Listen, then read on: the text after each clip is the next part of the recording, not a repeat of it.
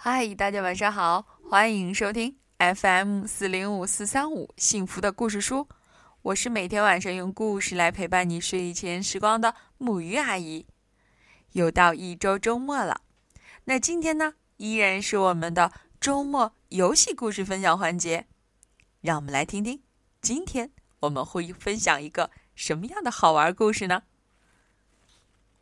让我亲一口。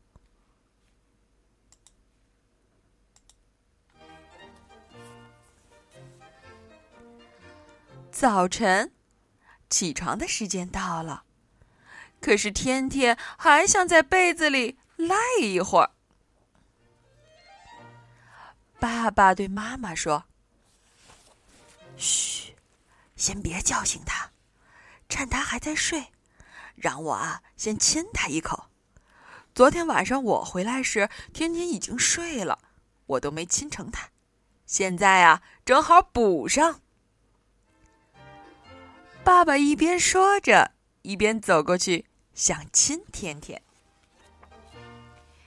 就在爸爸弯下身子，甜甜一咕噜翻到了床的另一边。爸爸一下子亲到了枕头上，他纳闷极了：“哎，怎么会亲到枕头上呢？”哦，原来啊，是我没看清楚。天天啊，是睡在那边的。爸爸边说边走到了床的另一边。可是这次，爸爸又亲到了枕头上。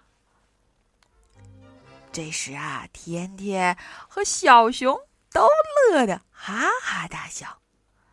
爸爸只好求天天：“好宝贝，快过来，让我亲一口。”天天想了想，说：“嗯，好的，我来了。”爸爸高兴极了，闭上眼睛，一把抱住天天，长长的、重重的亲了一口。只是，只是他抱住的不是天天，而是玩具小熊。哎呦！怎么会是小熊啊？而且还亲到了小熊的屁屁。而这个时候，你们猜，天天是不是已经完成了穿衣服的环节，站在床边上，看着爸爸正乐呢？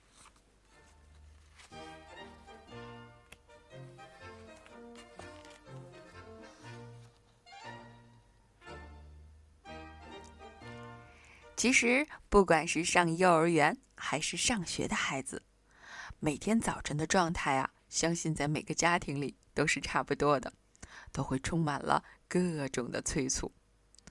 而这个催促的同时，还会充满了各种各样的道理，比如说你要有时间观念啊，做事要专心啊，等等等等。但是实际上呢，我们还有一种更好玩。更有趣的方式，让孩子能够很好的去来配合我们，去形成他们自己的观念和规律。最关键的，他们还会因此拥有一天的好心情。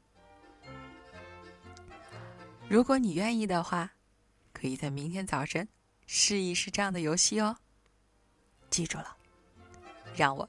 亲一下，好了，让我们一起来说晚安，好梦。